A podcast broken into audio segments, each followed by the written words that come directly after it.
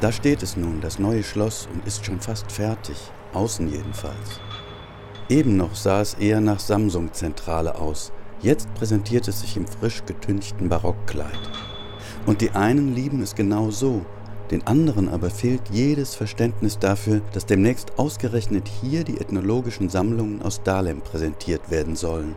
If you decided to move a collection from Dahlem to the center of Berlin, why does it have to be within the framework of a rebuilt Prussian palace? Are you trying to create a house for your trophies? Ein Trophäenhaus. Sie sind empört, beklagen Geschichtsvergessenheit, die Kolonialgeschichtsvergessenheit des ganzen Projekts.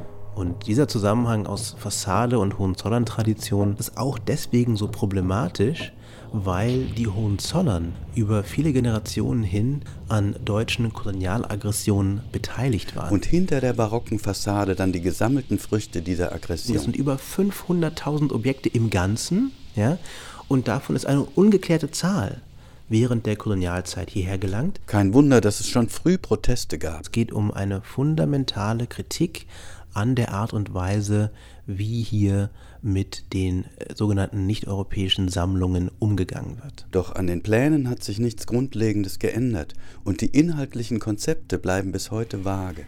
Es ist halt wahnsinnig anachronistisch, diese Idee, was natürlich auch die Idee des Schlosses ist. Es ist genauso anachronistisch, bis heute ja wirklich keine Setzung zu haben, wie man eine zeitgenössische Art und Weise findet, mit diesen Sammlungen umzugehen.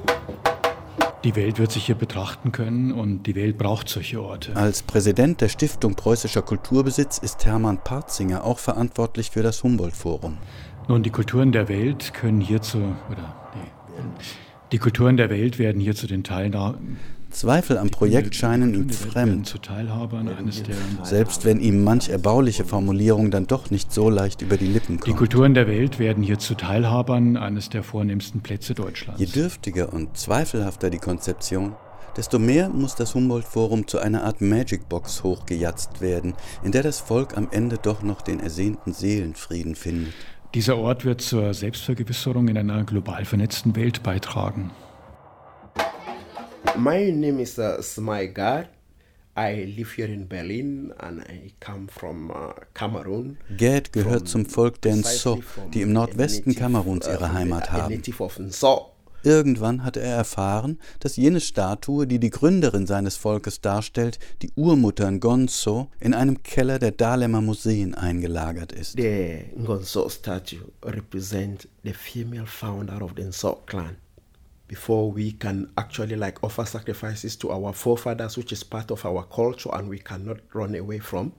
Yeah, we use this statue. Bei den Opferfesten für die Vorfahren war die Ngonzo von größter Bedeutung und ist es eigentlich noch immer. But for quite a very long time, since 1901, that this statue disappeared from the Palace. Doch 1901, vor über 100 Jahren, raubten sogenannte deutsche Schutztruppen die Statue bei einem Kriegszug gegen die Nso. Solche Kriegszüge waren auf Drängen der deutschen Museen immer zugleich Beutezüge. So it has been a very big problem to the community till today. Und natürlich ging es auch darum, die kulturelle Identität der Besiegten zu zerstören. Gad hat von zu Hause den Auftrag erhalten, die Statue zurückzubringen. Aber die Sache kommt nicht voran. Und so mag es hierzulande immer heißen, die Kolonialzeit sei lange vorbei.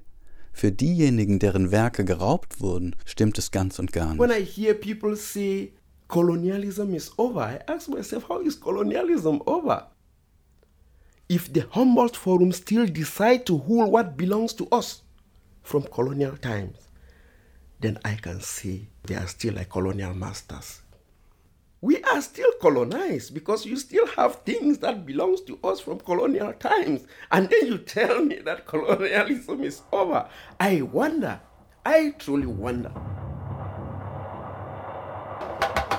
Wer sind die ausgewählten herren die da am hebel sitzen wenn jemand wie Bredekamp dann sagt. Ähm, Horst Bredekamp war einer der drei sogenannten Gründungsintendanten. Wir vertreten da 460 Jahre äh, Geschichte und der deutsche Kolonialismus war ja nur 34 Jahre davon irgendwie aktiv. Ein Vogelschiss in der Geschichte sozusagen. Dass solche Stimmen der Grundpfeiler sind für dieses ganze Projekt, ist einfach sehr, sehr problematisch. Entgegen aller schönen Rhetorik zählt im Humboldt-Forum bisher nur die Perspektive des weißen europäischen Mannes.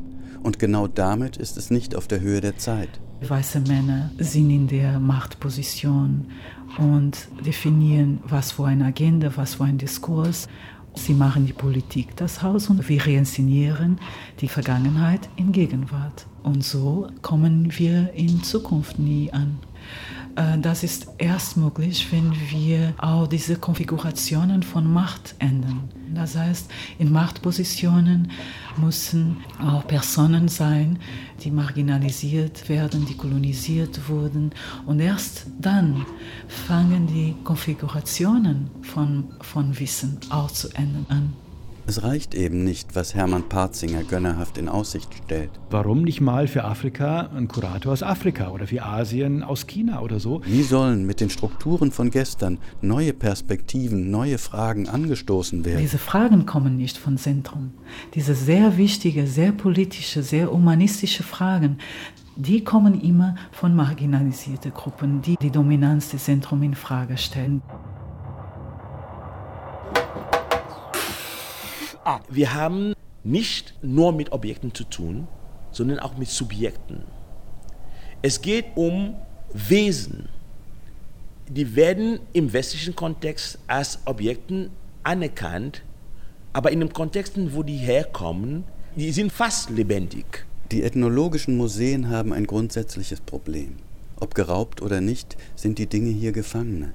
Ihrem Kontext entrissen sind sie tot. Dort, wo diese Geschöpfe herkamen, waren die Übergänge zwischen Ding und Tier, Pflanze und Mensch, zwischen diesseits und jenseits fließend. Im Museum sind sie nur noch Objekte. Vom Tanz bleibt nur die Trommel, vom Ahnen nur die Maske und vom Gott nur der Altar. Um dieses Defizit weniger spürbar zu machen, setzen die Kuratoren auf eine exotisierende Inszenierung der Exponate so eine Art Ethnospannertum. Hier die Zivilisation, dort das andere, das Wilde, das Primitive. Wenn sich beim näheren Hinschauen entpuppt, dass diese Fantasie der Primitivität eine Projektion ist. Die ethnologischen Museen erzählen damit mindestens so viel über uns wie über die sogenannten anderen. Dann wirft es Fragen auf, auch für das Selbstbild, was sich eben im Kontrast zu diesem anderen definiert hat. Ich denke, das sind die grundlegenden identitären Fragen, die immer mitschwingen und die auch immer mitverhandelt werden. So landen wir beim Betrachten der Dinge aus kolonialer Zeit mitten in der Gegenwart unserer Gesellschaft. Während ich mir diese Stücke anschaue, frage ich mich, was ist ein Objekt, was ist heilig, was ist wertvoll für einen Mensch, für ein Volk, für eine Kultur, für ein Land. Und was bedeutet es, wenn es außerhalb dieser Setting angeschaut wird? Also wie wird es von Europäern betrachtet? Die ethnologischen Museen stammen aus einer Zeit, als die anderen noch woanders waren. Mittlerweile sind diese anderen auch hier Teil des Wir. Ein ethnologisches Museum aber erklärt sie weiterhin zu Fremden. Es institutionalisiert ihre Nichtzugehörigkeit zum westlichen Wir.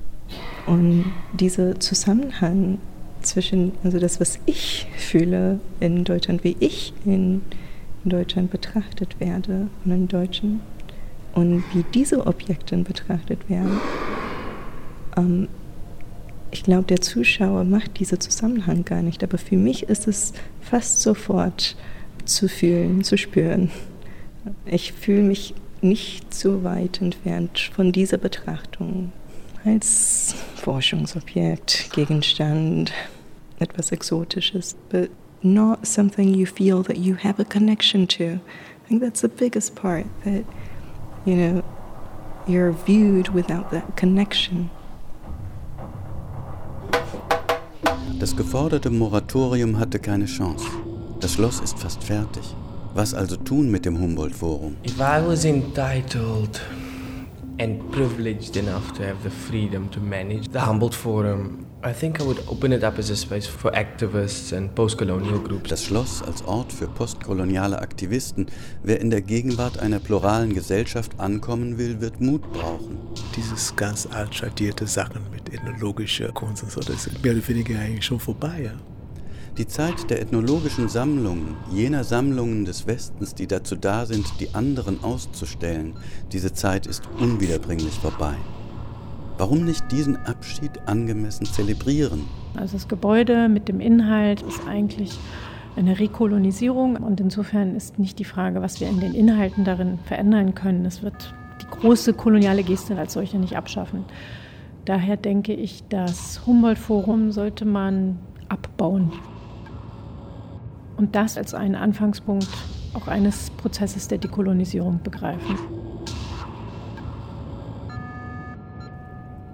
Unerhört postkoloniale Stimmen zum Berliner Humboldt-Forum von Lorenz Rollhäuser. Mit Akinbode Akinbiyi, Joshua Kwesi Akins, Darling Kröker Dafinone, Julia Große, Noah KH, Dwayne Jethro, Grada Kilomba, Yvette Mutumba, Hermann Partzinger, Gertchin Mui und Bonaventure Sohn Dikung. Gefördert von der Rosa-Luxemburg-Stiftung